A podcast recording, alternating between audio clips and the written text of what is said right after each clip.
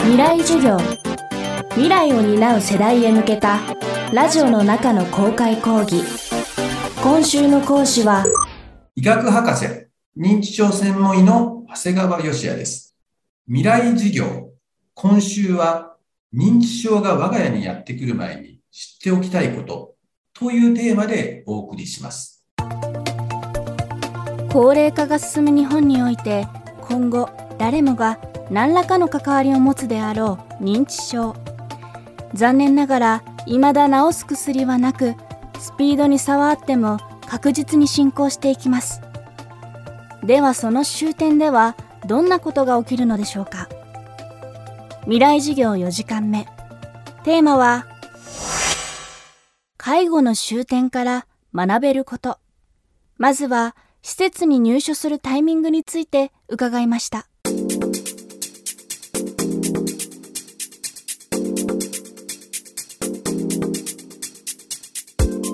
結構ね、みんな悩まれるね、入所に関しては。はい、わかりました、入所しますなんて思う人は誰もいない。で、僕はよくアドバイスをするのは、入所したら介護がゼロになるわけじゃないですよってよく言うんですね。要するに今まで家で介護してたのが10だったら、入所してもせいぜい半分になるかならんかぐらいだよ。入所したって定期的に顔を出してもらわなあかんし、熱が出たら熱が出たで受診してもらわなあかんし、転んだら転んだでだし、いろんなことがあってご家族の方には協力してもらわないといけないから、実は入所してからもご家族は大変なんですよっていうと、逆にちょっとホッとされる顔をされる人が多いですね。要するに家族としては自分を入所させてしまったら10ある介護をゼロにしちゃうんだと。だからなんとなく心に罪悪感があるんですけども、まあ、これが逆に半分ぐらいにしかならないんだよっていうと、あならっていうふうになりますね。で、実際入所されるとね、やっぱり良くなる方って多いんですよね。だってさ、皆さん家族だけだったら何人の人と一日顔合わせる？少ないじゃない。で、昼間みんなお仕事行っちゃったりしたら刺激もないし、でも入所すればみんな朝からいろんな人が「おはようおはよう誰々さんおはよう」って声かけてくれるしいろんな人があのいろんな話をするからなんか入所したら結構良くなる方ってすごくあの、まあ、実際病気が良くなるわけじゃないんだけど一見目がすごく良くなって元気になる方っていうのはすごく多いから、まあ、絶対施設に入れるとも言わないしただ絶対施設が悪だよっていうわけでもないんだよってことは多くの方に知っていただきたいなと思いますね。まあ、これはうちのグループホームなんかの若いあのスタッフなんかのためにもお願いをしてることなんですけども、まあ、どんな人もそうなんだけど、いきなり年取ったわけじゃないんですよね。だから、グループホームだとかにはこう若い時の写真を飾っといてもらうんですね。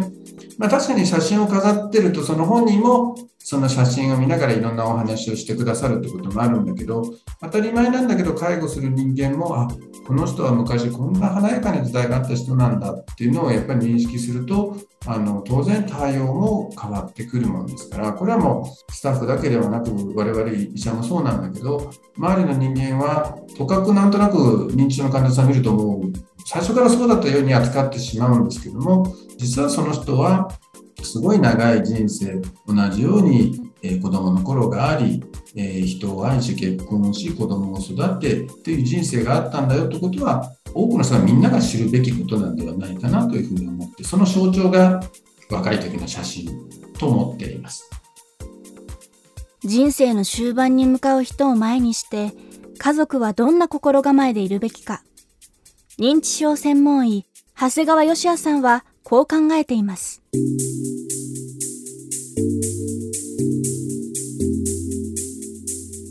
で認知症の方は最後どうなるかっていうと最後ご飯を食べられなくなります。でそこで家族がどういう選択をするかというのがものすごい大きいんですね。で中には家族の方が90歳過ぎた方に対してでもこんなも食べれんなんて納得いかん病院連れてけみたいな感じで病院を受診を希望される方もいる。また別に病院行ったって特別に食べれるようになるわけではないものですから病院に行くと点滴をしてそれでも食べられなくなったら今度色を作って色を作ったらもうすぐ病院から出てどっか施設をたらい回しにされるというのが今の現状なんですね。だからそこで家族が人間っていうのは最後は食事が取れなくなるんだということをちゃんと受け入れてくれてでそれを、えー、例えば施設なり自宅でもう食べられなくなっても自然で見とるんだよということをこう選択してもらえると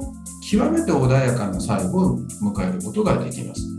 でそういう話をすると「えー、そんなことやっていいの?」と思われるかもしれないんだけども実は昭和30年代の日本はみんなそれやってたんです。昭和30年代の頃っていうのは病院で亡くなる人っていうのはもう1割ぐらいしかいなくてほとんどの方はみんな家で亡くなってたんです。今は全く逆なんですね。病院で亡くなる方が9割ぐらいで、残りが8割から9割で、残り10%ちょっとが自宅もしくはまグループホーム等の施設で亡くなっているわけですから、だから我々は何も最先端の新しいことをやろうと言ってるわけではなくて、昔この国の日本人がみんな普通にやってたことを普通にやったら、すごく穏やかな最後が迎えることができるんですよということを僕はずっと言ってるし、実際それをやってます。本当にいいよ、そういう人生の最後。自然と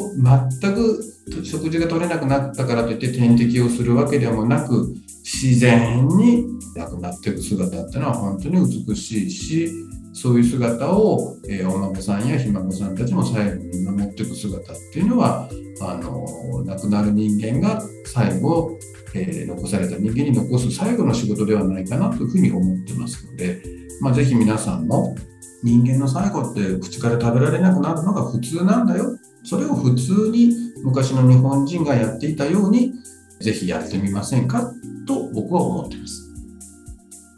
未来授業。今週の講師は長谷川義也さん。今日のテーマは、介護の終点から学べることでした。長谷川さんの最新刊「ボケ日和我が家に認知症がやってきたどうする？どうなる?」は換気出版から発売中です未来授業来週は三鴨明子さんの講義をお届けします